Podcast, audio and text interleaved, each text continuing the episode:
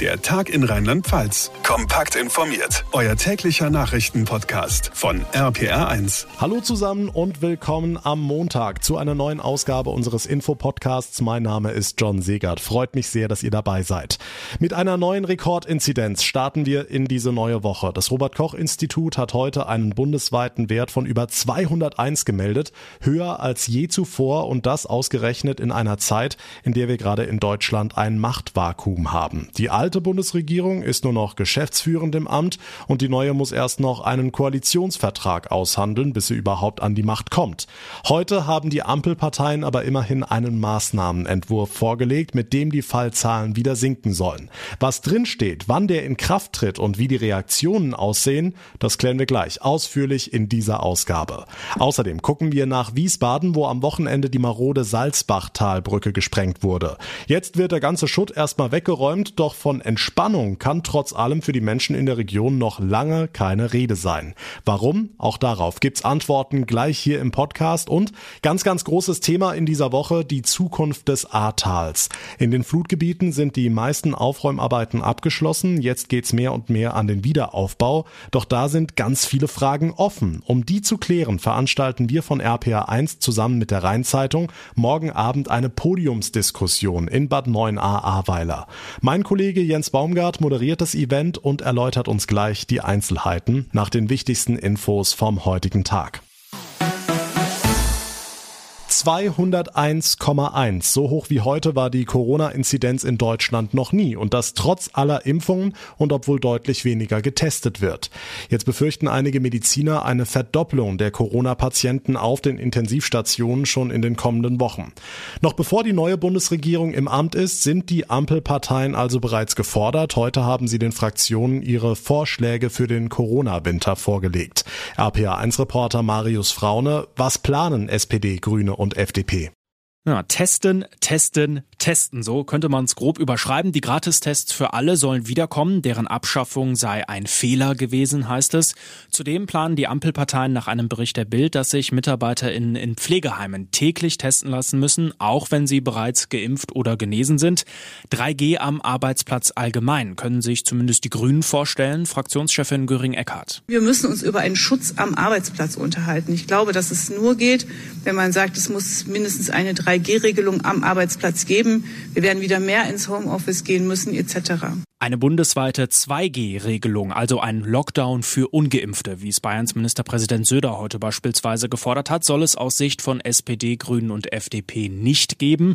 Das ist zumindest der Stand jetzt. Den genauen Gesetzesentwurf haben die Parteien noch nicht veröffentlicht. Am Donnerstag soll aber der Bundestag darüber beraten.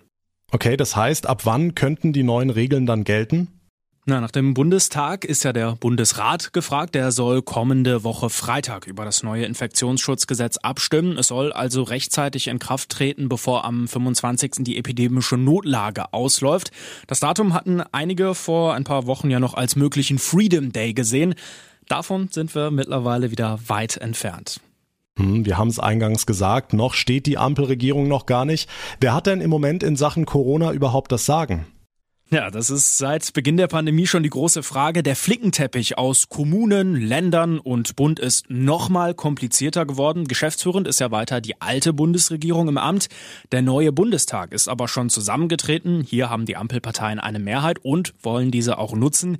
Die Corona-Maßnahmen sollen stärker im Parlament entschieden werden, sagt der FDP-Fraktionschef Buschmann. Da es ja doch in großen Teilen auch mit Belastungen, mit schweren Belastungen für die Bürgerinnen und Bürger verbunden ist und unserer Meinung nach ist deshalb das Parlament der richtige Ort, um dort auch für und wieder zu erörtern und um dort auch transparent über diese Dinge zu beraten. Die Infos von Marius Fraune. Dank dir. Kommen wir nach Rheinland-Pfalz. Die Inzidenz liegt hier heute landesweit bei fast 140. Im bundesweiten Vergleich kein schlechter Wert, weil aber auch der Anteil der Covid-Patienten auf den Intensivstationen steigt, nähern wir uns langsam aber sicher Corona-Warnstufe 2. Gegensteuern ist mal wieder angesagt, auch so ein Pandemiewort. Und so nimmt die Debatte um die Rückkehr zu kostenlosen Tests auch in Rheinland-Pfalz Fahrt auf. RPA1-Reporter Olaf Holzbach, vielleicht nochmal die Frage, warum haben wir die eigentlich abgeschafft? Die haben wir abgeschafft vor vier Wochen. Erstens aus finanziellen Gründen, zweitens und vor allem aber, um Ungeimpfte zu bekehren nach dem Motto, besser pieksen lassen als zahlen müssen. Das mag für den einen oder anderen eine schöne politische Idee gewesen sein. In der Realität war es aber so, dass dieser Druck nicht gezogen hat. Der Feldversuch, darüber sozusagen ungeimpfte zum Impfen zu bewegen, ist gescheitert. Stefan Wefelscheid, parlamentarischer Geschäftsführer der Freien Wählerfraktion im Rheinland-Pfälzischen Landtag. Wir müssen wieder mehr testen, fordert er, und dafür müssten die Tests gratis sein. Ja, und die Kosten, das waren doch Milliarden. Ja, mehr als 5 Milliarden Euro gezahlt bis Mitte Oktober vom Bund.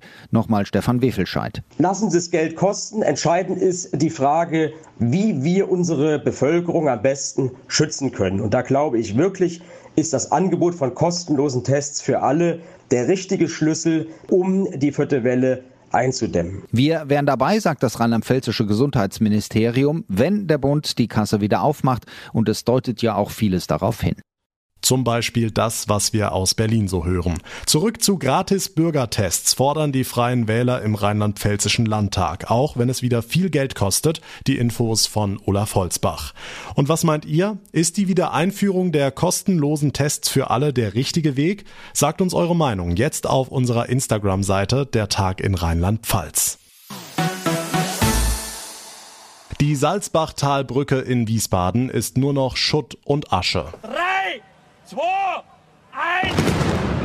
Zwei gezielte Sprengungen im Abstand von drei Sekunden und die marode A66-Brücke war am Samstagmittag Geschichte. Inzwischen läuft das Aufräumen. RPA1-Reporterin Maike Korn. Wie kommt das denn voran? Tja, es ist ein riesiger Schuttberg. 15.000 Tonnen Beton und Stahl. Da zählt jede Minute. Deshalb wird auch schon seit Samstagnachmittag zerkleinert und weggeschaufelt. Ulrich Neuroth von der Autobahn GmbH West. Drei, vier Wochen.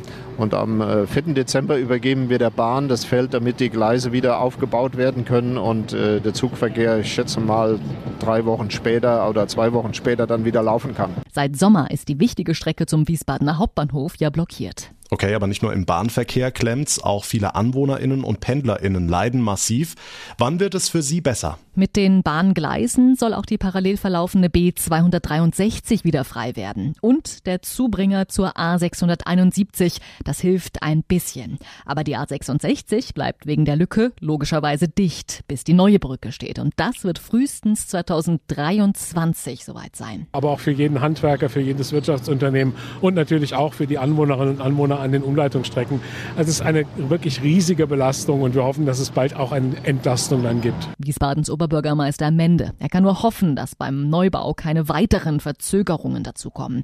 Immerhin rollen normalerweise 80.000 Fahrzeuge täglich über die Salzbachtalbrücke und die quetschen sich vorerst weiter durch die völlig überlasteten Ausweichstrecken. In Wiesbaden werden jetzt die Reste der gesprengten Salzbachtalbrücke weggeschafft. Eine echte Entlastung wird es aber erst 2023 geben. Die Infos von Maike Korn. Jetzt weitere wichtige Meldungen vom Tag in unserem Kurzblog. Dazu nochmal Marius Fraune aus der RPA1 Nachrichtenredaktion. Schönen Feierabend. Bei der Wahl einer neuen SPD-Parteispitze will sich die bisherige Co-Parteichefin Saskia Esken gemeinsam mit Generalsekretär Lars Klingbeil bewerben. Das SPD-Präsidium folgte ihrem Vorschlag einstimmig und schlug die Personalie dem Parteivorstand vor. Damit zeichnet sich ab, dass die SPD ihre offene Führungsfrage ohne großen Umbau in der Parteiführung parallel zur Regierungsbildung klärt. Esken bedankte sich am Mittag in einer Pressekonferenz für die Unterstützung.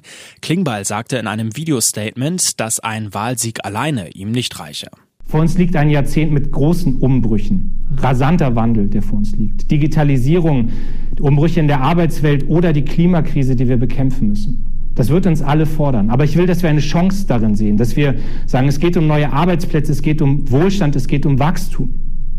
Wenn wir das alles richtig machen, dann liegt vor uns ein sozialdemokratisches Jahrzehnt in Deutschland, aber auch in Europa.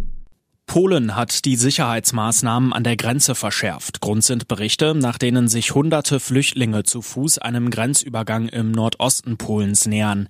Nach Angaben aus Warschau werden sie von bewaffneten belarussischen Einheiten begleitet. Polen und andere Staaten werfen dem belarussischen Machthaber Lukaschenko vor, Menschen aus Krisenregionen in die EU zu schleusen. Und das ist in Rheinland-Pfalz heute wichtig. Angesichts der steigenden Energiekosten appelliert die SPD-Fraktion im Rheinland-Pfälzischen Landtag an die Versorger.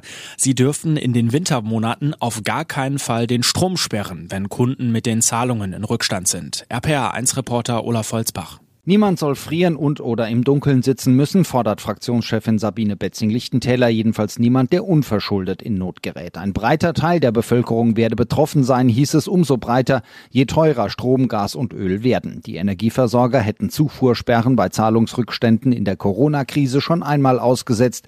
Jetzt müsse das erneut sein. Außerdem müssten Wohngeld, Heizkostenzuschüsse und die Hartz-IV-Strompauschale angepasst werden. Seit dem Morgen fahren wieder Züge auf einem Teilstück der bei der Flutkatastrophe weitestgehend zerstörten Ahrtalbahn. Prominente Fahrgäste heute Mittag, Ministerpräsidentin Malu Dreyer, Bundesverkehrsminister Andreas Scheuer und Bahnvorstand Ronald Pofalla. Die Strecke ist jetzt eingleisig wieder bis Ahrweiler befahrbar. Wann der Rest bis Ahrbrück wieder saniert sein wird, ist noch nicht absehbar.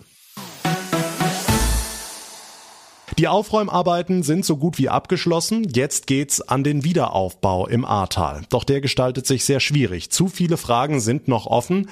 Deshalb laden die Rheinzeitung und RPA1 morgen Abend zu einer Podiumsdiskussion nach Bad 9a Ahrweiler. Mein Kollege Jens Baumgart ist mit dabei. Jens, was genau ist denn die Idee hinter dieser Veranstaltung? Naja, wir haben ja aus äh, vielen, vielen Gesprächen mit den BürgerInnen erfahren, dass so allmählich die Ungeduld wächst. Äh, die Menschen wollen wissen, wie geht's weiter? Darf ich hier wieder bauen oder darf ich nicht bauen?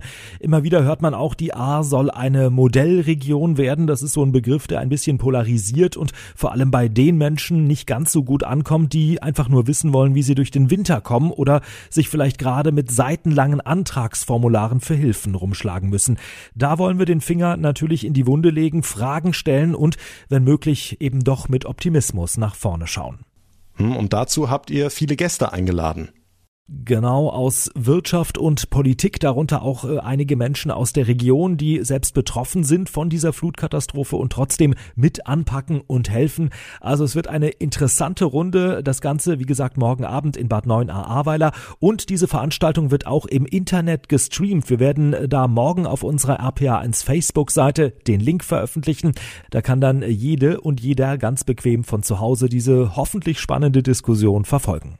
Aufbruch A. Wie gestalten wir die Zukunft? Morgen Abend ab 18 Uhr in Bad 9a Ahrweiler zusammen mit RPA 1. Dankeschön, Jens Baumgart. Und das war der Tag in Rheinland-Pfalz für heute. Ich würde mich sehr freuen, wenn ihr uns eine kurze Bewertung bei Apple Podcasts hinterlassen würdet. Dort sowie auf allen anderen Plattformen und auf Instagram könnt ihr uns auch gleich abonnieren. Dann bekommt ihr jeden Tag ganz automatisch unser ausführliches Info-Update. Mein Name ist John Siegert. Ich wünsche euch einen schönen Abend, eine gute Zeit bis zur nächsten Ausgabe und vor allem bleibt gesund. Der Tag in Rheinland-Pfalz, das Infomagazin, täglich auch bei RPR1. Jetzt abonnieren.